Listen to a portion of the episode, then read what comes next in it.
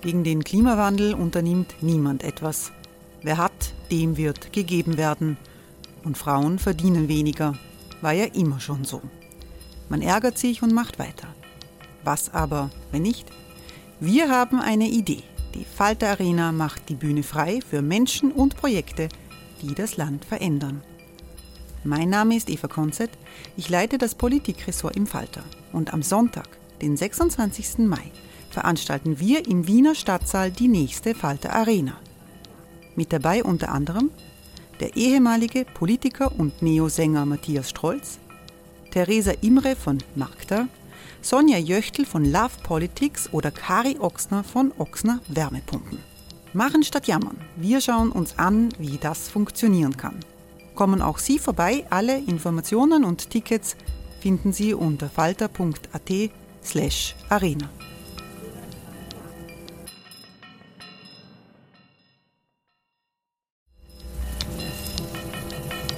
Falter-Podcasts werden durch Werbung unterstützt.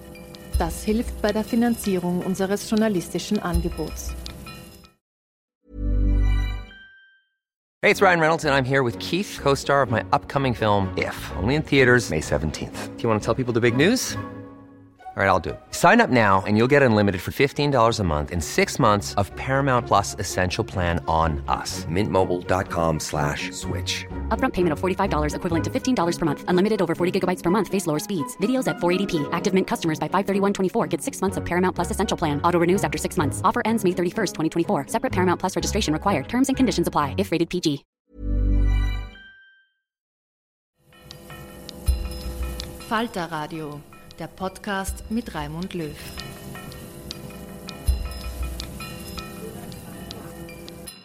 Sehr herzlich willkommen im Falter-Radio. In dieser Sendung geht es um die nuklearen Risiken des Ukraine-Krieges. Wir versuchen zu klären, wie gefährlich es ist, wenn Atomkraftwerke ins Schussfeld geraten. In der Ukraine sind vier Kernkraftwerke in Betrieb. Ein AKW Tschernobyl ist stillgelegt. Das AKW Saporischia ist am 4. März von den russischen Angreifern beschossen worden. Die Ruine des Atomkraftwerks Tschernobyl, die ebenfalls auf ukrainischem Boden steht, ist zeitweise unter der Kontrolle russischer Soldaten gestanden. Die Gefahren, die damit verbunden sind, wenn der Standort von Kernkraftwerken zum Kriegsgebiet wird, haben Österreichs Top-Experten im Rahmen einer Veranstaltung des Instituts für Sicherheits- und Risikowissenschaften an der Universität für Bodenkultur untersucht. Die Gefahren, dass es zu Unfällen kommt und dem Austritt von Radioaktivität sind real, so lautet die Schlussfolgerung, aber überschaubar. Die europäischen Warnsysteme funktionieren. Hören Sie Aussagen von Bernhard Draxel vom ABC Abwehrzentrum des österreichischen Bundesheeres und dem Strahlenschutzexperten des Klimaschutzministeriums Peter Hofer. Nikolaus Müllner vom Institut für Risikowissenschaften erklärt die Grundproblematik der Sicherheit von Atomkraftwerken in Kriegsgebieten. Es kommt auf die Details der verschiedenen Reaktortypen in der Ukraine an, wie groß das Risiko bei Kriegshandlungen tatsächlich ist, sagt der Physiker Nikolaus Müllner. Welche Kernkraftwerke gibt es in der Ukraine? Also insgesamt haben wir 15 Reaktorblöcke, vier aktiven Reaktorstandorten und vier Reaktorblöcke an dem stillgelegten äh, Reaktorstandort äh, Tschernobyl, die ein Risiko darstellen, weil sie nun in einem Kriegsgebiet sich befinden. Das ist eine Situation, die nicht sehr oft eingetreten ist bis jetzt. Also äh, eigentlich wirklich äh, Reaktoren in so äh, starken Konfliktregionen, das hat man das zum letzten Mal im Jugoslawienkrieg mit, äh, mit Krischko erlebt. Und damals war eigentlich Krischko äh, nicht wirklich Schauplatz, sondern, sondern eher abseits. Und diesmal ist es aber jetzt erstmalig so, dass wirklich tatsächlich Kraftwerke und Kraftwerksstandorte äh, erobert und wieder aufgegeben werden. Das haben wir äh, eben bei, bei Tschernobyl gesehen und auch bei Saporischia. Äh, so, so ein bisschen eine, eine grobe Einschätzung zum Risiko. Das äh, Risiko von, von beim Reaktor geht natürlich, ist natürlich äh, proportional zu den radioaktiven, sogenannten radioaktiven Spaltprodukten, also zu den radioaktiven Substanzen, die sich äh, am Standort und im Reaktor befinden, also in den Brennelementen des Reaktors. Und da ist es so, je äh, kürzer es her ist, dass diese Brennelemente noch im Betrieb waren, desto gefährlicher, weil sie einfach dann eine, eine hohe Wärmeentwicklung noch haben. Hinweisgeber nimmt, dann äh, sieht man eben, dass das richtig große Risiko von den Kraftwerken im Betrieb ausgeht. Das sind eben Saporischia, South Ukraine, Khmelnytsky und Rivne. Und in Tschernobyl gibt es Brennelemente in den, äh, in den Nasslagern und ganz wenige in einem Trockenlager. Das heißt, ich habe dort auch ein äh, sogenanntes radioaktives Inventar. Allerdings sind die letzten Kernelement, äh, Brennelemente Anfang 2000 entnommen worden und ins äh, Nasslager umgeladen worden von dem letzten aktiven Block dort. Das heißt, dass da einfach die Zeit, die Abklingzeit schon sehr lange ist und die Wärmeentwicklung und damit das Risiko von diesen Brennelementen untergeordnet ist im Vergleich zu den, äh, zu den Reaktoren im Betrieb. Wir haben in der Ukraine hauptsächlich den äh, Reaktortyp WWR 1320. Im äh, South äh, Ukraine gibt es noch einige WWR 1000 äh, Untertypen, so Vorgängertypen vom äh, äh, Reaktor 320. Allerdings unterscheiden sie sich nicht sehr stark vom, von dem Standard WWR 1000. Und in Rivne haben wir zwei Blöcke äh, WWR 1320 und zwei Blöcke WWR 440 213. Das ist ein äh, erheblicher Unterschied. Es sind zwar äh, alles Druckwasserreaktoren, aber die WWR 440, das ist äh, ein älterer Reaktortyp, etwas kleiner als der WWR 1000, aber äh, vom, äh, vom Design her doch erheblich anders. Das, was wir jetzt sozusagen neue Situationen sind, kriegerische Auseinandersetzungen an den Kernkraftwerksstandorten hauptsächlich, also die Auslegung der Sicherheitsnachweis von Kernkraftwerken, da nimmt neben Naturereignisse oder sogenannte äh, Einwirkungen von außen und Einwirkungen von innen, das sind Rohrleitungsbrüche, Fehlfunktionen von äh, Ventilen, Fehlfunktionen von Systemen, ja, die nehmen einen sehr großen Bereich ein und sind sehr äh, ausführlich analysiert. Kriegerische Ereignisse sind irgendwo äh, außen vor gelassen in diesen Sicherheitsnachweisen. Sie haben, es, Sicherung ist natürlich ein Thema, allerdings geht es da um Cybersicherheit, um den Zutritt zur Anlage und der maximale Störfall im Bereich Sicherung, wenn man das so sagen darf. Bis jetzt ist natürlich geheim bei den meisten Anlagen, aber was so veröffentlicht wird, stellt man sich auf einen Maxim, im, im schlimmsten Fall auf einen terroristischen Angriff vor mit Unterstützung eines Insiders. Und jetzt ist natürlich die Frage, wie sind die ukrainischen, aber auch andere Kernkraftwerke durch ihr Sicherheitskonzept gegen kriegerische Auseinandersetzungen gestützt. Also es ist ja so, dass die äh, durch das Risiko, das doch von diesen Anlagen ausgeht, auch die Sicherheit entsprechend hoch gehalten wird. Also das ist, es, gibt eine, eine, eine, Vielzahl von Sicherheitssystemen und sehr hohe Qualitätsanforderungen an, an die Reaktoren. Äh, kann das, wie, wie hilft das jetzt auch bei kriegerischen Auseinandersetzungen? Und äh, die große Frage ist, was sollte jetzt, wie sollte nun das Sicherheitskonzept erweitert werden, jetzt wo man äh, sieht, äh, Krieg ist nicht so fern, wie man gedacht hat was ziehen wir für Konsequenzen für die äh, Reaktoren, die sich in Europa oder in den USA oder auch in China in, in, in Betrieb befinden. Das ist der WWR 1320. Das ist der Reaktor, der äh, an den, äh, also 13 der 15 Blöcke in der Ukraine sind von diesem Typ. Das hier, dieser, dieser Zylinder, das ist das Containment, der obere Bereich, der ist so zum Beladen und Umladen und äh, für den falls es zu, zu äh, Unfällen kommt und Leitungsbrüchen, um Platz zu haben und um den Druckaufbau im Containment zu begrenzen. Also das Volumen von diesem Containment ist sehr groß, etwa 70.000 Kubikmeter. Und hier haben Sie den Primärkreislauf, also das hier ist der, Reaktordruckbehälter. Und äh, da drinnen haben Sie den Reaktor, das ist sozusagen das Herzstück von der Anlage. Wenn man sich so ein bisschen überlegt, welche kriegerischen Ereignisse kommen in Betracht, was sind so die Auswirkungen an den Gebäuden?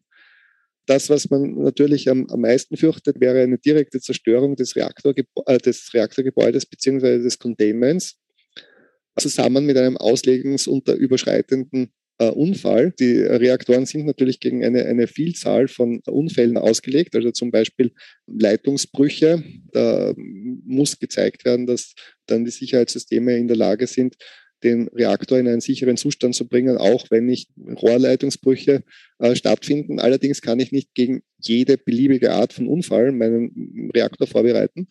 Und man hat dann so eine Wahrscheinlichkeitsschranke.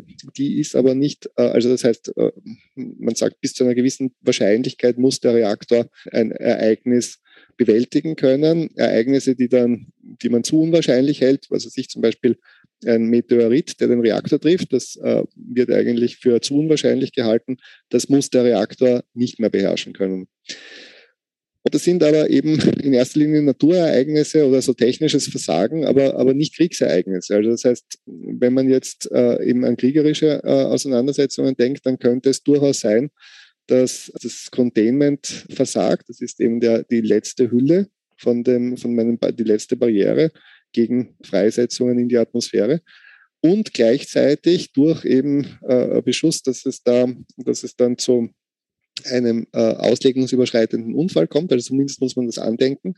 Und da wären die Konsequenzen, also zum Beispiel äh, eben eine, eine direkte Beschädigung von meinem äh, Reaktordruckbehälter. Ja, der ist, das ist eigentlich in der Unfallsanalyse ausgeschlossen. Da hat man sehr hohe äh, Anforderungen an die Materialien und sagt, die, äh, in der Analyse nehme ich dann nicht an, dass der Reaktordruckbehälter selbst beschädigt wird, sondern ich äh, beschränke mich darauf zu analysieren, dass Rohrleitungen, die angeschlossen sind, beschädigt werden. Dementsprechend würde eine, ein, eine Beschädigung vom Reaktordruckbehälter könnte dann auch von dem äh, Kraftwerk nicht beherrscht werden. Also das heißt, da gelingt es mir dann nicht mehr, den Reaktorkern zu kühlen, der, äh, da hätte ich dann eine Kernschmelze. Und wenn ich das im Zusammenhang habe mit einem offenen Containment, dann habe ich sehr erhebliche Freisetzungen in sehr kurzer Zeit. Das ist sozusagen äh, ein Szenario, das man fürchtet, weil ich dann auch äh, sehr wenig Zeit habe, um Gegenmaßnahmen zu treffen. Andere Szenarien sind natürlich auch gefährlich. Ja, also es ist so ein Reaktor und so ein, so ein Kernkraftwerk hat eine äh, Reihe von Systemen, äh, die die, die, die notwendig sind für den sicheren Betrieb und auch für die, auch wenn der mal abgeschaltet ist und runtergefahren, um den Reaktor in einem sicheren Zustand zu halten. Insbesondere braucht so ein Reaktor eine Stromversorgung. Und das heißt, Infrastruktur wie Notstromaggregate oder, Net, oder der, der Netzanschluss sind natürlich äh, ebenfalls gefährdet bei Kampfhandlungen. Und das wäre der, das ist so die zweite, die zweite Sequenz, also nicht das Reaktorgebäude bzw. Containment direkt wird getroffen, sondern kritische Infrastruktur wird zerstört. Äh, da könnte es kommen eben zu einem sogenannten Station Blackout. Das war die, das ist die Situation, die im, in Fukushima eingetreten ist, oder zu sogenannten Containment Bypass Sequenzen, also etwa die Frischdampfleitungen, die führen natürlich aus dem Containment heraus. Und wenn die getroffen werden und das äh, zusammen mit sogenannten Dampferzeuger-Heizrohrleckagen auftritt, also das sind, das sind die Rohre, die so die Primärseite von der Sekundärseite trennen, wenn, dann, dann würde ich Kühlmittel in die Sekundärseite verlieren. Das könnte mir dann, da, also eigentlich ist es ein geschlossener Kühlkreislauf. Wenn ich das aber verliere in die Sekundärseite, dann äh, verliere ich sehr schnell meine, mein Kühlmittel und das könnte wieder zu einem schweren Unfall führen. Allerdings sind das Sequenzen, die etwas länger dauern. Und dann ist natürlich immer eine Frage, wie schaut es aus mit dem Abklingbecken, mit den Nasslagern? Dort sind äh, üblicherweise eine relativ hohe Anzahl von äh, Brennelementen gelagert. Auch bei dem vielen Stahlbeton der Atomkraftwerke würde unabsichtlicher Artilleriebeschuss oder gar gezielter Beschuss gefährliche Zerstörungen auslösen.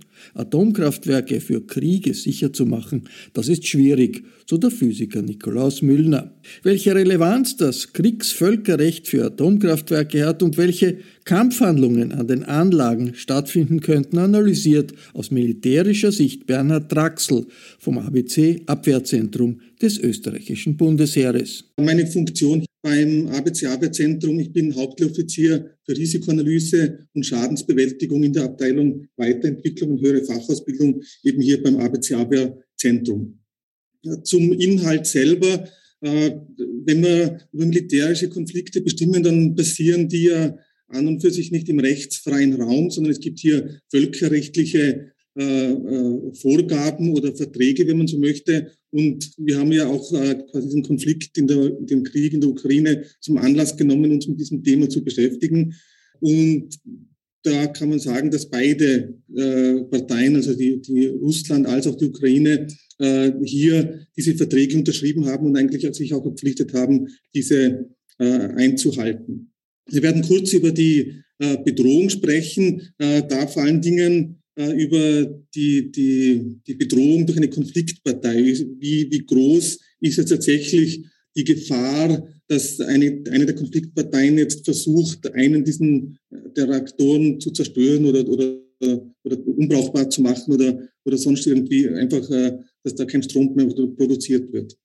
Wir schauen uns die Möglichkeiten der Konfliktparteien an, da in erster Linie natürlich der, äh, von, von Russland und da sieht man dann auch, das Potenzial enorm ist. Und dann abschließend noch äh, das eine oder andere Szenario, äh, das wir eben in den letzten äh, Tagen und Wochen besprochen haben, wo tatsächlich es zu einem, zu einem Worst Case kommen könnte. Zu, zur rechtlichen Situation. Es ist ja an und für sich so, dass es, es gibt ein Kriegsvölkerrecht, äh, die, die, was quasi vor, vor 150 Jahren ungefähr äh, erstmalig dieses Thema aufgekommen äh, versucht wurde, dass nicht einfach wild gekämpft wird, sondern dass man auch äh, vor allen Dingen dann den, den, den Schutz der Zivilpersonen und auch der Verwundeten, also das war sozusagen die, der Ursprung dieses äh, humanitären Völkerrechts, äh, das ein Teil ist des Kriegsvölkerrechts, wenn man so möchte.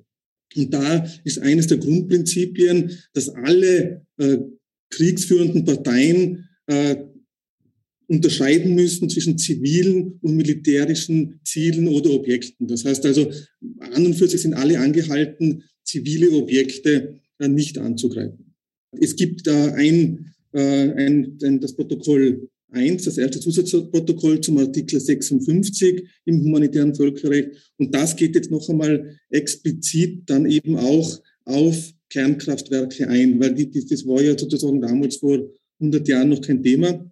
Und hier ist an und für sich steht drinnen, und das ist eigentlich die gute Nachricht, wenn man so möchte, äh, dass ein Angriff eben wegen der Freisetzung von gefährlichen Kräften äh, auf Kernkraftwerke äh, nicht gestattet ist. Das, das, das darf man nicht machen. Aber die schlechte Nachricht folgt auf den Fuß. Und zwar wenn, und das ist im Absatz 2 dann drinnen, wenn von, dieser, von diesem Objekt, in dem von dem Kernkraftwerk, eine bedeutende und unmittelbare Unterstützung von Kriegshandlungen ausgeht, dann darf man es wieder angreifen. Äh, allerdings, und das ist dann wieder sozusagen die gute Nachricht, wenn man so möchte, äh, mit dem Einsatz von geliehenen Mitteln. Das heißt, wenn ich jetzt zum Beispiel ein Kernkraftwerk habe, das eine Kaserne mit Strom versorgt und Sie sehen schon, das Problem ist natürlich auch der, der doppelte Verwendungszweck. Es wird kein Kernkraftwerk geben, oder zumindest kenne ich jetzt noch keines, äh, das nur für, für eine militärische Liegenschaft oder, oder militärische Einrichtungen mit Strom und Energie äh, versorgt, sondern es, sind ja auch immer äh, zivile Bedarfsträger, die an, an so ein Kernkraftanwerk angeschlossen sind.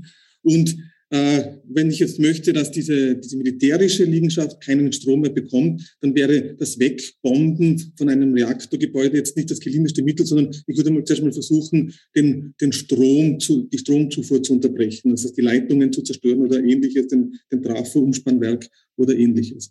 Das heißt, das, was ebenfalls hier im, im Völkerrecht drin steht, ist immer die Verhältnismäßigkeit. Das heißt, man versucht natürlich, also man darf seine militärischen Ziele verfolgen, allerdings immer äh, mit dem Hinterkopf Gesundheits- und Umweltschäden hinteranzuhalten. Also was könnte man sagen? Äh, in Österreich würde man so sagen, ja, äh, nein, ihr dürft Kernkraftwerke nicht angreifen, außer es ist unbedingt möglich, damit ihr diesen Krieg gewinnt. Aber wenn es macht, macht es bitte so schonend wie möglich, dass keine äh, Radionukliden freigesetzt werden. So könnte man es ungefähr zusammenfassen.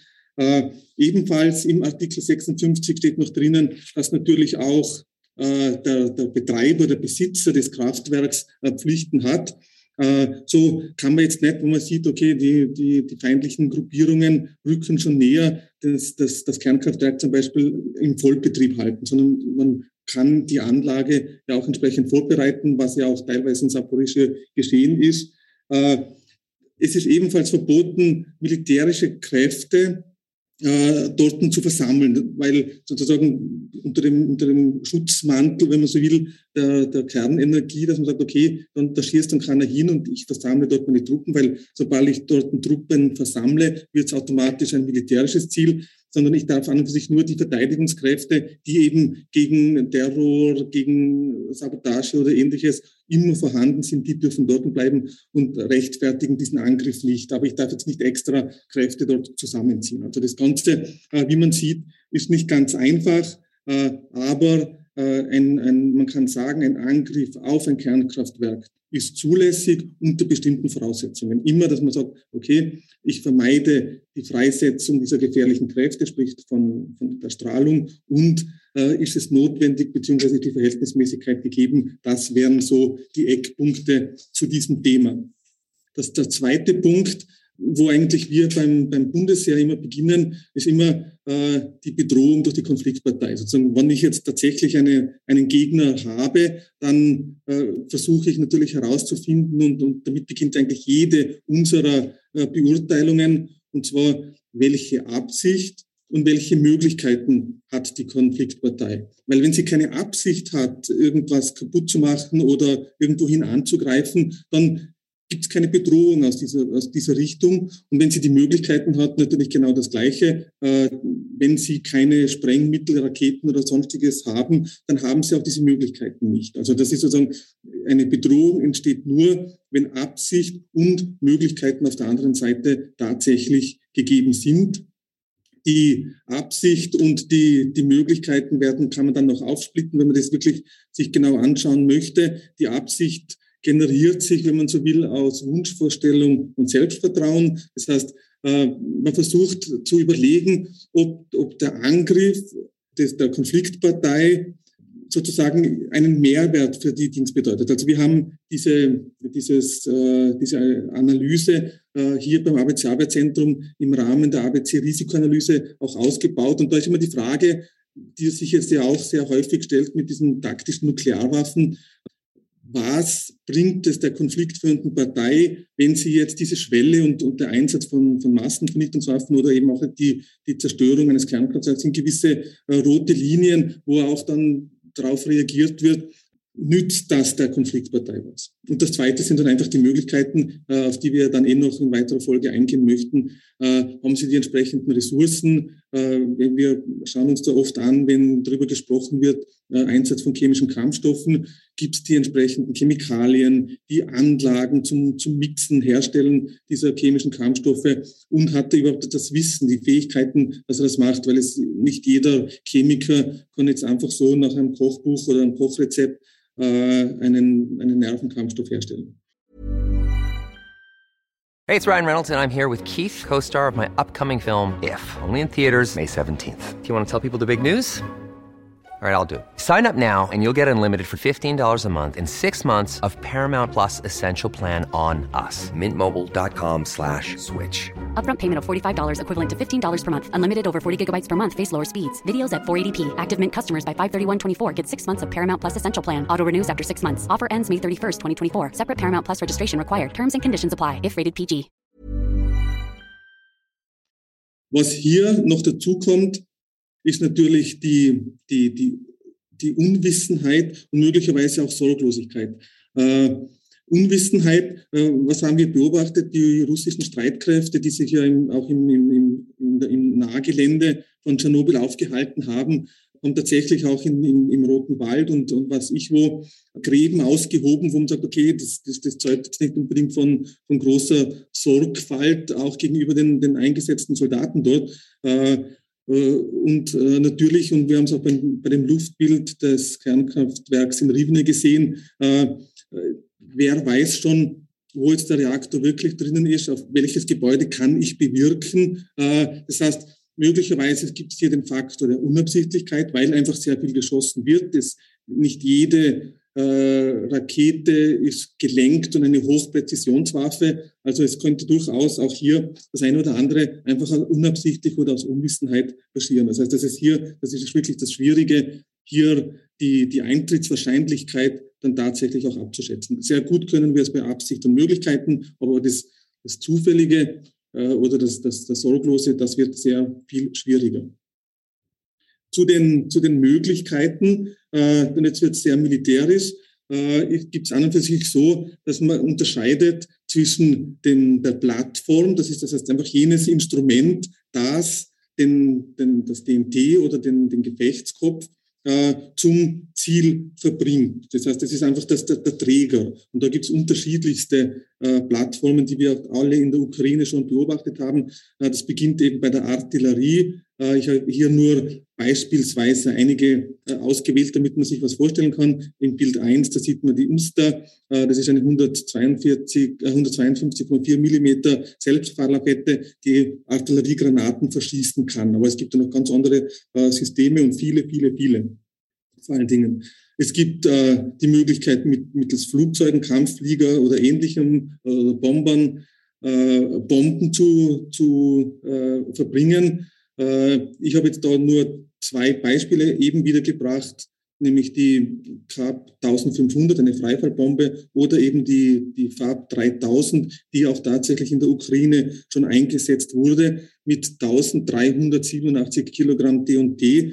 Äh, und wenn man sich die Bilder dann anschaut, äh, da bleibt aus einem Krater nicht mehr viel über von einem, von einem Objekt. Also das sind wirklich dann große, große Mengen und natürlich weit jenseits jeglicher äh, Konzeption von einem, von einem Kernkraftwerk. Also kein, kein Kernkraftwerk ist für so irgendetwas ausgelegt.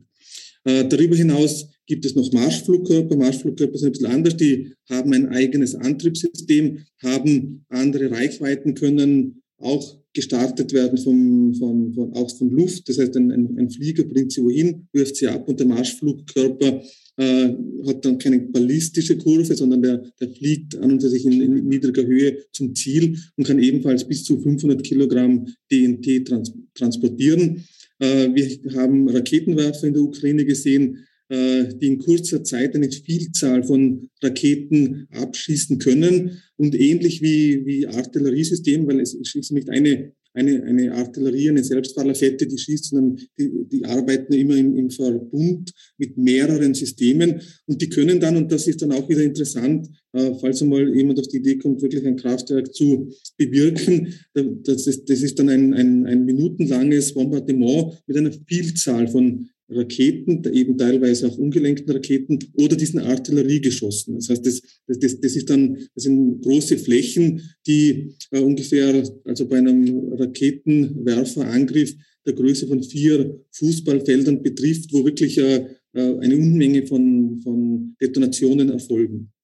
Und äh, ebenfalls angeführt habe ich noch die, die ballistischen Raketen, äh, die SS-26, die Iskander, die eben auch über mehrere hundert Kilometer äh, neben nuklearen Gefechtsköpfen auch äh, normale Gefechtsköpfe mit DND transportieren kann und eben auch, äh, wenn es jetzt nicht laser- zielgesteuert ist, einen, eine Treffergenauigkeit von ungefähr einem, einem Kreis, also man spricht davon, ist ein Trefferradius von 30 Meter quasi trifft und wie gesagt über viele Kilometer fliegen kann. Äh, und das zweite, der zweite Teil ist eben dann die, die Wirkung dieser Einsatzmittel. Und da äh, habe ich jetzt drei angeführt, die an und für sich sehr für uns von Bedeutung sind. Zum einen äh, den konventionellen Gefechtskopf, das heißt nichts anderes wie äh, das, das das DNT wird am Ziel zur Detonation gebracht. Und dort wird eben die Zerstörung frei, in erster Linie durch Druck und Hitze, aber auch durch Splitter äh, und, und Schrapnelle, die durch die Gegend fliegen, um eben dort äh, die, die, die Personen oder die Soldaten, die sich im Zielgebiet befinden, äh, äh, verletzen oder töten soll. Also das ist dann die, die klassische, konventionelle Gefechtskopf gegen leicht geschützte äh, Kräfte.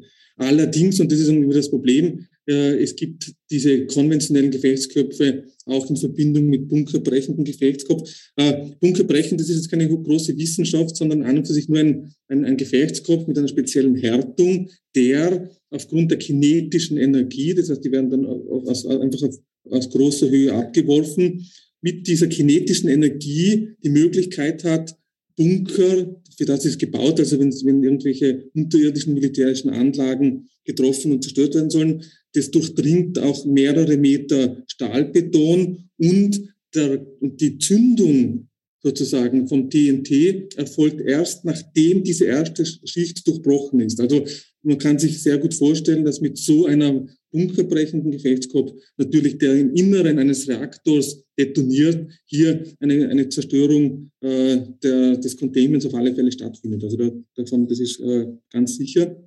Das zweite ist dann ein bisschen ein anderes Prinzip, und zwar der sogenannte Hohlladungsgefechtskopf.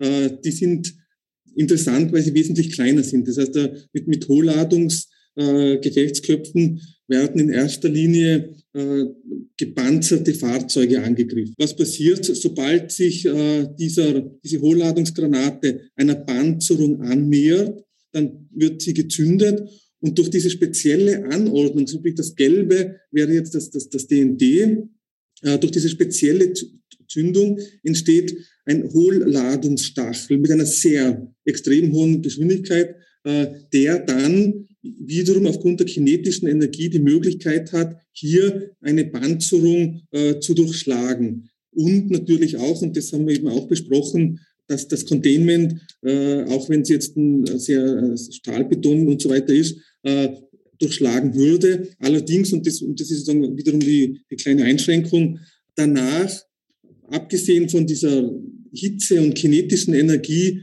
keine Sprengkraft mehr besitzt. Also dass die Energie, die durch die Panzerung durchdringt, reicht natürlich in einem Gefechtsfahrzeug, um äh, die Besatzung hier auszuschalten. Ob es jetzt tatsächlich in einem, in einem in Containment, da müsste man sich dann anschauen, was ist jetzt wirklich dahinter. Aber das Containment würde auf alle Fälle durchschlagen und es entsteht jetzt auch kein, kein Riesenloch, eben weil keine Explosionswirkung hier ist, sondern an und für sich ein, ein, ein, äh, ein Loch im Containment. Und das Dritte, was ebenfalls äh, sehr kritisch zu betrachten sind, sind die thermobarischen Gefechtsköpfe. Das ist nichts anderes wie eine Staubexplosion. Das heißt, es, es geht auch mit, mit unterschiedlichen äh, Partikeln, natürlich auch mit brennbaren Flüssigkeiten, Diesel, Benzin, was auch immer. Und es ist so, im ersten Schritt wird dieses Gemisch verteilt und im zweiten Schritt gezündet. Und äh, diese, diese thermobarischen Gefechtsköpfe haben, je nachdem, wie groß und welche Menge das sie transportieren, eine unglaubliche Wirkung und werden, werden auch, falls Sie es schon gehört haben, auch Aerosolbomben genannt, äh, Vakuumbomben, weil sie äh, die, äh, die, die, die, den, den Sauerstoff äh, verbrennen und äh, eine ähnliche Wirkung oder in ihrer Wirkung tatsächlich mit, äh, mit, mit Nuklearwaffen, mit taktischen Nuklearwaffen verglichen werden. Also die, die Möglichkeiten für eine nachhaltige Bestätigung oder Zerstörung des Containments sind auf alle Fälle gegeben. Zur Situation in der Ukraine selber, äh, da möchte ich jetzt gar nicht mich auf äh, das einlassen, wie die Strategie der Russen ist und so weiter, sondern Sie können hier sehen, äh, auch die beiden Kraftwerke, die einmal Saporischia und einmal eben Rivne. Äh, hervorheben möchte ich Saporischia ein bisschen. Und dieses Saporischia, dieses Kraftwerk befindet sich am Dnieper äh, und eigentlich auch am, am Rande des umkämpften Gebietes. Auch wenn jetzt hier momentan jetzt keine Gefechtshandlungen zu sehen sind, aber wie Sie wissen, hat es ja schon Kampfhandlungen gegeben. Was ist in der Nacht zum 4. März passiert? Es war so, dass eben die, die Vorrückenden, das war ja noch ziemlich am Beginn äh, dieser, dieses Krieges in der Ukraine, die, die russischen Truppen vorgerückt sind und die zurückweichenden, verteidigenden ukrainischen Einheiten haben quasi sich zurückgezogen auf das Gelände des Kraftwerks, was eigentlich sie nicht tun sollten. Wir haben es im humanitären Völkerrecht gesehen, Sie sollten, weil sie sollten nicht dem, dem, dem Gegner keine Möglichkeit geben, ihn irgendwo in, auf einem blöden Bereich zu beschießen. Und es war dann so, äh, dass äh, das Reaktor, äh, dass das Trainingsgebäude in Brand äh, gekommen ist, durch äh, welche Granaten auch immer. Äh, das Reaktorgebäude von Block 1 auch tatsächlich beschossen und beschädigt wurde, wobei das Containment jetzt nicht irgendwie durchbrochen wurde. Und auch, und das ist auch natürlich das, was ich eben angesprochen habe, Artilleriegeschosse, die jetzt nicht quasi ein genaues Ziel haben, auch das Trockenlager für abgebrannte Brennelemente getroffen haben. Also das, man sieht schon, äh, dass hier in, in, der Hitze des Gefechts, wie man so schön sagt, auch tatsächlich äh, das Reaktorgebäude getroffen wurde. das heißt, wir haben uns dann auch über, über zwei Szenarien äh, unterhalten. Das heißt, äh, das eine wäre eben jetzt tatsächlich, und, und da muss man auch im Hinterkopf, oder wir haben daran gedacht, was man eben in Mariupol beobachtet hat, wo sich die verteidigenden Kräfte in diesem Stahlwerk verschanzt haben, das Stahlwerk äh, mit eben mit, mit guten äh, Betonelementen, wo man sich verstecken kann und so weiter. Und wie gesagt, wenn jetzt tatsächlich in ihrer Verzweiflung äh, ukrainische Soldaten sagen, da gibt es ja eigentlich ein natürliches Bunkergebäude, sprich das Containment, dann könnte man auch annehmen, dass sie sich vielleicht da drinnen äh, dann verschanzen und damit eigentlich auch den, den Angreifern die Möglichkeit böten, dieses mit, mit, äh, mit zum Beispiel eben diesen Hochladungsgefechtsköpfen äh, zu bekämpfen äh, und dazu dann eben äh, dieses, würde dieses Containment dann äh, beschädigt werden. Die Folge wäre eben ein, ein Station Blackout äh, und dadurch, dass das Containment beschädigt ist, natürlich auch der Austritt von, von Strahlenmaterial. Das heißt, das Risiko ergibt sich jetzt aus, aus der militärischen Betrachtung immer aus Eintrittswahrscheinlichkeit und Auswirkung. Eintrittswahrscheinlichkeit, äh, das heißt, es, es muss schon tatsächlich zwei, drei Faktoren zusammenkommen, dass das beschossen wird. Äh, ein absichtliches Beschuss, auch wenn man jetzt, äh, davon gehen wir jetzt einmal nicht aus, auch wenn man jetzt sieht, die ganzen zivilen Gebäude, die zerstört wird, gibt es doch eine gewisse Systematik hinter den Bombardements äh, der Russen. Und man sieht auch, dass, äh, dass Kernkraftwerke jetzt nicht das primäre Ziel sind. Und das Zweite ist eben dann die Auswirkung. Je nachdem, wie groß dieses Containment ist, gibt es dann eben eine Auswirkung vor Ort oder eben bei einer, bei einer nachhaltigen Zerstörung eine wesentlich größere Auswirkung. Und das zweite Szenario äh, in Rivne äh, Rivne eben mit dem, mit diesem Problem, dass bei den WWR 440 äh, das Containment schwächer ist. Und da haben wir uns überlegt, wenn jetzt tatsächlich, Sie haben auch vorhin gesehen, Ribne nicht unbedingt jetzt momentan im Bereich von Kampfhandlungen ist, äh, dass aber dieses Abklingbecken, das nur ein wenig Schutz aufweist, da kann tatsächlich passieren, dass eine dieser ungewollten Artilleriegeschosse äh, durch dieses Dach durchgeht und eben erst dann im innerhalb oder in der Nähe dieser, dieser Abklingbecken detoniert, dort dann äh, möglicherweise das, das durchschlägt, beschädigt und äh, es eben langsam zu einer Überhitzung, Überhitzung dort kommt. Dort eben auch wieder, wenn wir uns das Risiko anschauen, äh, Eintrittswahrscheinlichkeit und Aussuchen, Eintrittswahrscheinlichkeit momentan ausgesprochen gering, dass da jemand, weil es einfach momentan weit ab jeglicher Kampftätigkeiten ist und die Auswirkungen äh, ähnlich, je nachdem, wie stark dann äh, die Beschädigung ist und welcher Quellterm zur Verfügung steht, ist die Auswirkung dann sehr, sehr unterschiedlich zu betrachten. Die Schlussfolgerungen, wie gesagt, momentan nur im Bereich Saporoschia tatsächlich äh, äh, Kampfhandlungen, allerdings mit, mit sehr hoher Intensität. Also das möchte ich schon sagen, dass da sehr, sehr intensiv gekämpft wird und jetzt auch äh, sozusagen äh, wir in den nächsten Wochen da entscheidende äh, Schlachten erleben werden. Die Absicht der Konfliktparteien, das ist, wenn wir militärisch beurteilen, immer einer der wesentlichsten Punkte. Das heißt, haben die überhaupt ein, eine Absicht, eine Zerstörung herbeizuführen? Und was jetzt die Ausgangssituation für einen Störfall betrifft, das heißt, ja, eine Bestätigung des Containments ist möglich. Das Station Blackout ist natürlich komplett äh, ein realistisches Szenario, weil ja bei einem Artilleriebeschuss alle möglichen äh, Komponenten zerstört werden können. Das kann eben sein von der, von der Stromzufuhr extern bis über die Dieselgeneratoren, die sich ja außerhalb des Containments befinden und äh, durchaus realistisch. Und ein Punkt, der das Ganze sozusagen jetzt für, aus, aus meiner Sicht noch ein bisschen kritischer werden lässt, ist einfach, dass äh, Interventionskräfte nicht wirksam werden. Es gibt ja immer gewisse Zeiten. Das heißt, wenn jetzt ein, die Kühlung ausfällt, hat man einige Stunden Zeit, hier das wieder herzustellen. Aber wenn jetzt dort gekämpft wird, dann können diese Interventionskräfte möglicherweise nicht wirksam werden und dann äh, nimmt das seinen Lauf. Das heißt, äh, wir gehen davon aus, dass hier durchaus ein, ein Risiko vorhanden ist und eben äh, hier eine, eine andauernde Beobachtung äh, notwendig ist. Soweit Bernhard Draxel vom ABC Abwehrzentrum des Bundesheeres. Welche Warnsysteme gibt es eigentlich für Unfälle bei Kernkraftwerken und wie funktionieren sie im Ukraine-Krieg? Der Informationsaustausch funktioniert sehr gut mit allen Nachbarstaaten und auch mit der Ukraine, sagt Peter Hofer von der Abteilung Strahlenschutz im Klimaschutzministerium. Es gibt äh, zwei internationale Alarmierungssysteme. Äh, die äh, beruhen auf Übereinkommen beziehungsweise einer Ratsentscheidung in der EU. Und äh, von der IAEO wurde 1986 das Übereinkommen über die frühzeitige Benachrichtigung, Benachrichtigung bei einem nuklearen Unfall und die gegenseitige Hilfeleistung abgeschlossen. Dieses Übereinkommen wird dann technisch mit dem sogenannten USI-System umgesetzt. Auf das werde ich dann noch speziell eingehen.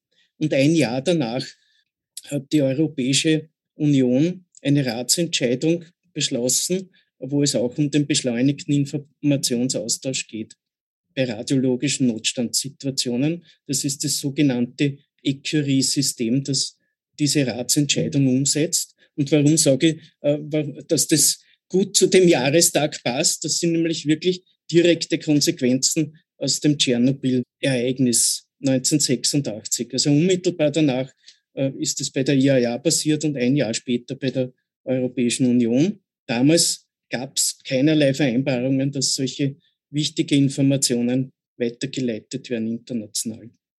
So, und da äh, möchte ich jetzt schon konkret eingehen auf das USI-System der IAIO und da ein bisschen auch auf, das, auf die aktuellen Ereignisse Bezug nehmen. Also das ist, äh, wie Sie da sehen, eine webbasierte Plattform, die dann aber auch alarmiert die ganzen Mitgliedsländer, ähm, die eben verschiedenste Informationen zur Verfügung stellt, bis hin zu Messwerten. Auf das werden wir sehen kurz. Ähm, und da wurde schon am 24. Februar ein Ereignis angelegt, Krieg in der Ukraine, von der ukrainischen Nuklearaufsichtsbehörde. Und bis jetzt sind ungefähr 100 Meldungen zur aktuellen Situation in der Ukraine dort äh, eingegangen und haben uns alarmiert in der Abteilung Strahlenschutz im BMK. Äh, ja, Meldungen zu den vier Kernkraftwerken, das wurde ja ausführlich schon besprochen, zu den Zwischenlagern, die auch schon erwähnt wurden, zu Forschungsreaktoren. Es gibt zwei Forschungsreaktoren in der Ukraine, die zwar jetzt äh, nicht internationaler Problem darstellen würden, wenn es da zu einer Freisetzung käme, aber doch in der näheren Umgebung. Dann gefährliche radioaktive Quellen, nicht zu vergessen, bei Spitälern zum Beispiel. Und dann natürlich die Ereignisse in der Sperrzone von Tschernobyl selbst, äh, die eine Sperrzone ist und nach wie vor kontaminiert, wo aber auch äh, verschiedene Nuklearanlagen, wie zum Beispiel die Zwischenlager, vorhanden sind. Und sehr ausführlich und sehr zeitnah, muss ich sagen, äh, wurde informiert bei den Kampfhandlungen in der Sperrzone in Tschernobyl und bei diversen Bränden, die da dann vorgekommen sind, Waldbränden und wie auch schon dargestellt wurde beim Beschuss des Kernkraftwerks Zaporosche. Eine Tradition, würde ich sagen. Österreich hat sozusagen noch ein Backup, wenn es jetzt um die frühzeitige Information äh, geht. Österreich hat mit allen Nachbarstaaten, die Kernkraftwerke betreiben, bilaterale Nuklearinformationsabkommen abgeschlossen und darüber hinaus mit anderen Staaten. Äh, das einzige Nachbarland, das kein Kernkraftwerk betreibt, ist Italien. Ähm, da wäre es noch geplant. Aber schauen wir mal, wie lang das äh, dauert, da so ein bilaterales Abkommen abzuschließen. Für uns jetzt auf der technischen Ebene ganz wichtig ist das, dass unter diesen bilateralen Nuklearinformationsabkommen gibt es technische Vereinbarungen. Und die sind für uns extrem hilfreich. Wir kriegen zum Beispiel, wird man dann nochmal sehen, die Messdaten der Strahlenfrühwarnsysteme von allen Nachbarstaaten. Wir kriegen zum Beispiel von Tschechien Daten äh, bezüglich Quelldärmabschätzungen in, in einem Notfall für Temelin und für Dukovane.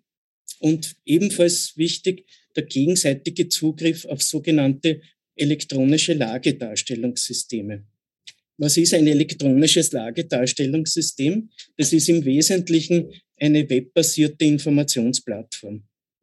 Wo alle zuständigen Behörden, alle Notfallinstitutionen national und teilweise international zugreifen können. Und das Ziel so einer Plattform ist, dass alle Beteiligten am, am Notfallmanagement Beteiligten einen vergleichbaren Informationsstand haben. Also sehr rasch Informationen bereitgestellt und ausgetauscht werden. Und diese Informationen sind beispielsweise äh, Status der Anlage. Was ist passiert? Welches Ereignis gab es? Welche Freisetzungen radioaktiver Stoffe drohen oder sind bereits passiert? Welche Auswirkungen sind zu erwarten? Und diese, meine Einschätzung ist die, also nicht nur meine, sondern derzeit international, dass gerade diese ähm, Plattformen wirklich einen ganz einen raschen Austausch an notwendigen Informationen ermöglichen, nämlich so, dass man sich auch über die, die Maßnahmen zum Schutz der Bevölkerung bei grenzüberschreitenden Notfällen abstimmen kann international. Und da jetzt konkret, wir haben äh, den Zugriff auf die Lagedarstellungssysteme in der Schweiz und in Deutschland. Da gibt es solche Lagedarstellungssysteme und wir haben ein ebenfalls ein Lagedarstellungssystem. Und dieser gegenseitige Zugriff, und komme jetzt wieder auf die Ukraine, ist sehr wichtig und war auch sehr wichtig, weil wir die Lageberichte über die Ukraine die regelmäßig erstellt wurden, auch bei uns in der Abteilung und im BMK, dass die mit den Nachbarstaaten ausgetauscht wurden. Und man da äh, schauen konnte, ob die Einschätzungen vergleichbar sind, ob die Maßnahmen vergleichbar sind und so weiter. Das wären einmal die Informationen, Informationssysteme und Alarmierungssysteme. Was machen wir mit diesen Informationen? Äh, dazu gibt es jetzt ganz frühzeitig Systeme, sogenannte Prognose- und Entscheidungshilfesysteme, wo wir einmal abschätzen, ganz grob, nämlich mit dem sogenannten TAMOS-System, das, das die Zentralanstalt für Meteorologie entwickelt hat. Wie schaut die Meteorologie aus? Wie schaut die Wettersituation aus? Würden die radioaktiven Luftmassen, wenn es zu einer Freisetzung käme, aus welchem Grund auch immer, würden die nach Österreich ziehen? Oder in welche Richtung bewegen sich die? Das heißt, wir kriegen Ergebnisse über die Windfelder, den Niederschlag, dann die Eintreffzeiten der kontaminierten Luftmassen. Also ganz wichtig, da sehen Sie zum Beispiel fiktive Freisetzung in Rovno. Wo würde es hinziehen und wo würde es eintreffen? Das heißt, nach 42 Stunden, das ist dieser schwarze Bereich, würde es da eintreffen in diesen Regionen. Das ist natürlich jetzt für uns, für eine Maßnahmenplanung, die ganz entscheidende Information, wann müssen wir mit, der, mit den kontaminierten Luftmassen rechnen. Wir kriegen darüber hinaus die Luftkonzentration und auch die Deposition. Ganz wichtig, Tschernobyl, Jahrestag, die Cesium 137 Deposition, vor allem nass in Österreich, war ganz entscheidend für die Langzeitauswirkungen von Tschernobyl auf Österreich, äh, vor allem im Lebensmittelbereich zum Beispiel. Dann, ähm, um jetzt wieder auf die Ukraine zurückzukommen, was passiert da?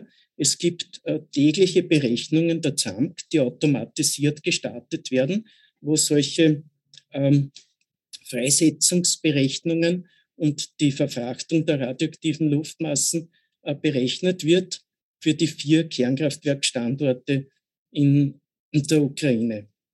Das Ganze wird mit einem Tracer-Quellterm gemacht, also einem ein Becquerel wird da freigesetzt im Wesentlichen. Also kein realistischer, sondern uns geht es ja um, primär um die meteorologischen Informationen. Sollte wirklich was freigesetzt werden oder wenn eine Freisetzung droht, haben wir ein weiteres System, das sogenannte RODO-System, auf das man auch diese Ausbreitungsberechnungen mit denselben meteorologischen Daten von der Zentralanstalt für Meteorologie, die wir täglich kriegen. Und äh, das Wichtige ist, äh, mit diesem System äh, schauen wir uns jetzt nicht nur die Ausbreitung an, sondern wir können damit auch schon Dosisabschätzungen machen. Wenn wir wissen, was freigesetzt wird, welcher Quellterm wurde ja heute schon öfters angesprochen, vorhanden ist, können wir sagen, was wären die Auswirkungen in Österreich. Natürlich mit den Unsicherheiten, die die äh, meteorologischen Wettervorhersagen mit sich bringen. Das ist ganz klar. Das darf man nie vergessen. Das sind Prognosen. Bei der Ukraine, wo haben, wo haben wir das verwendet? Wir haben uns Rovno angeschaut, das Kernkraftwerk Rovno, 700 Kilometer entfernt von Österreich und haben eine, eine, einen schweren Unfall in, in Rovno berechnet. Also für uns schon eine Worst-Case-Berechnung, würde ich sagen. Äh, allerdings im zivilen Bereich. Ja. Also wir haben gesagt, Station Blackout, äh, Bruch der Hauptkühlmittelleitung und große Freisetzung durchs Containment mit Containment-Beschädigung. Und dann kommt man drauf, selbst bei ungünstigsten Wetterbedingungen, äh, dass man in Österreich maximal Schutzmaßnahmen in der Landwirtschaft und in Teilen der Lebensmittel, äh, der, der Lebensmittel benötigt.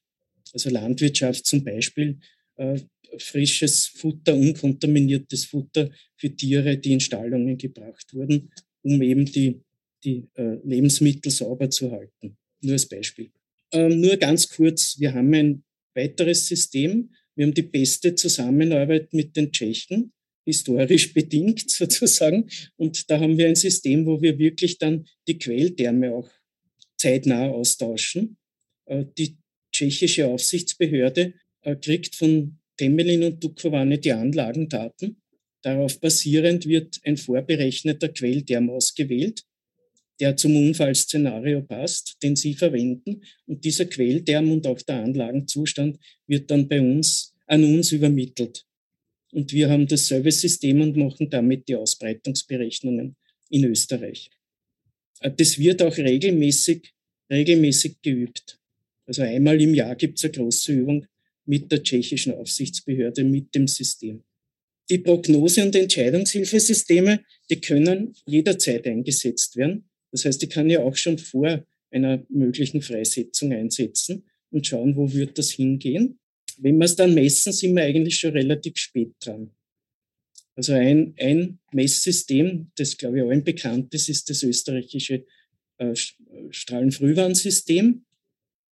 Das besteht aus 330 Ortsdosisleistungsmessstationen, ungefähr 330 über Österreich verteilt und äh, zehn Luftmessstationen in Österreich, die an der Grenze stehen. Falls es da Messwerterhöhungen gibt, wird bei uns der Bereitschaftsdienst oder wird unsere Abteilung alarmiert. Zusätzlich, wenn so eine Kontamination stattfindet, wird dann am Schluss eine wirklich umfassende Bestandsaufnahme gemacht und mhm. das passiert dann mit einer mit der sogenannten labergestützten Überwachung über die Messlabers der AGES, wo in ganz Österreich nach einem Probennahmeplan, vor allem in den betroffenen Gebieten, dann verschiedene Umweltfuttermittel und Lebensmittelproben genommen werden, die dann in der AGES nuklidspezifisch gemessen werden. Und das ist dann die umfassende Bestandsaufnahme am Ende sozusagen. Ganz wichtig für die Frühwarnung ist das, und das wurde schon angesprochen, wir haben Vereinbarungen mit den Nachbarländern, dass wir die Messdaten äh, praktisch online bekommen. Also maximale Zeitverzögerung, das hängt vom Land ab, ist eine Stunde in etwa.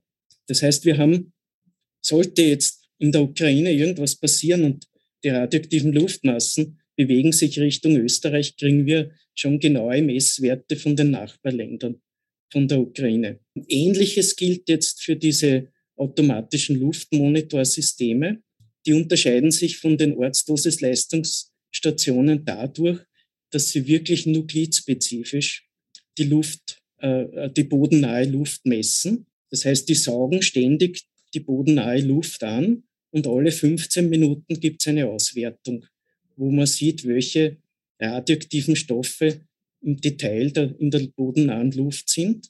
Das brauchen wir deshalb, weil wir wissen müssen, wie viel Jod zum Beispiel ist in der Luft weil es ja eine ganz wichtige Maßnahme ist, die Kaliumjodid-Tabletten vorzubereiten und falls man gewisse Grenzwerte überschreitet, die dann einzunehmen. Und auch da gibt es einen Austausch mit Nachbarländern, Slowenien und Ungarn, äh, Tschechien und Slowakei. Auch dort gibt es Messstationen, wo wir die Daten kriegen in unsere Zentrale, andererseits wir unsere Daten die österreichischen den Nachbarländern zur Verfügung stellen. Ganz entscheidend, würde ich sagen, jetzt für die Ukraine war eigentlich Beurteilung in der Ukraine der Situation, waren die Messdaten europaweit oder sogar auf noch äh, größerer weltweiter Ebene dazu gibt es zwei Datenplattformen, nämlich von der Europäischen Kommission einerseits die EUDEP, also Mitteleuropa ist gepflastert, wie Sie sehen, mit Messstationen.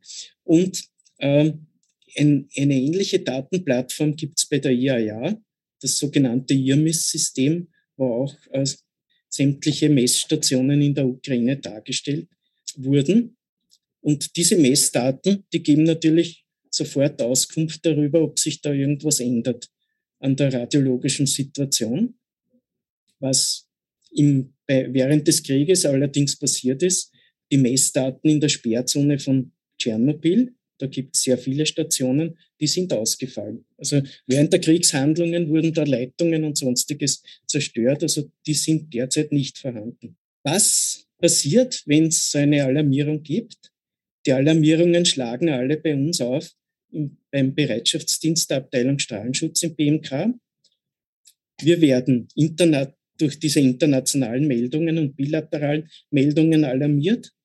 Wir werden bei den Messwerterhöhungen im In- und Ausland automatisch alarmiert und müssen dann die Lage bewerten. Wir werden bei Anrufen aus dem Einsatz- und Koordinationscenter im Innenministerium, das ja der österreichische Warning Point ist, alarmiert. Und, und das möchte ich jetzt hinzufügen, auch das ist eine Erkenntnis, die, die wir schon länger haben, zumindest seit Fukushima. Die allerersten Alarmierungen oder Informationen, die aufschlagen, sind natürlich Pressemeldungen.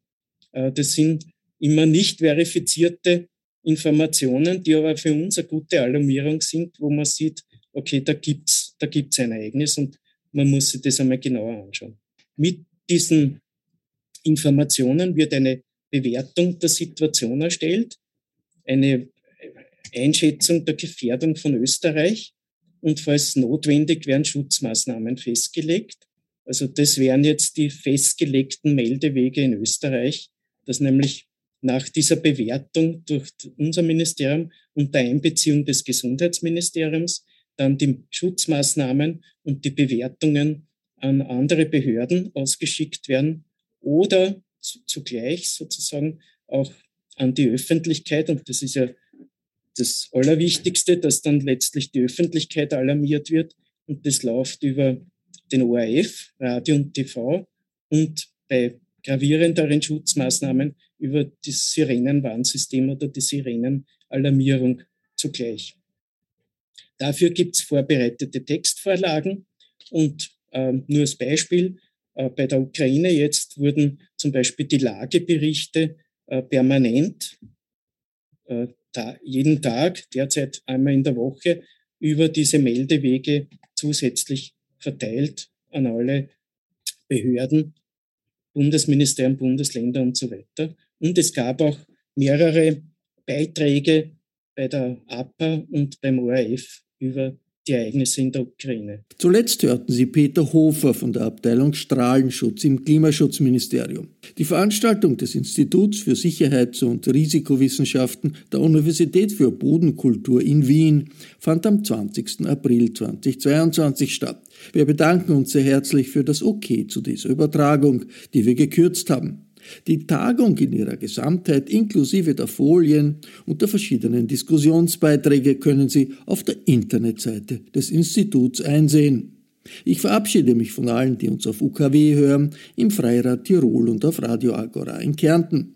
Hintergrundinformationen über den Ukraine-Krieg und seine Folgen lesen Sie regelmäßig im Falter. Ein Abonnement des Falter ist eine gute Idee. Das Abo bestellen Sie am besten im Internet unter der Adresse abo.falter.at. Ursula Winterauer hat die Signation gestaltet, Philipp Dietrich betreut die Audiotechnik im Falter. Ich verabschiede mich bis zur nächsten Folge.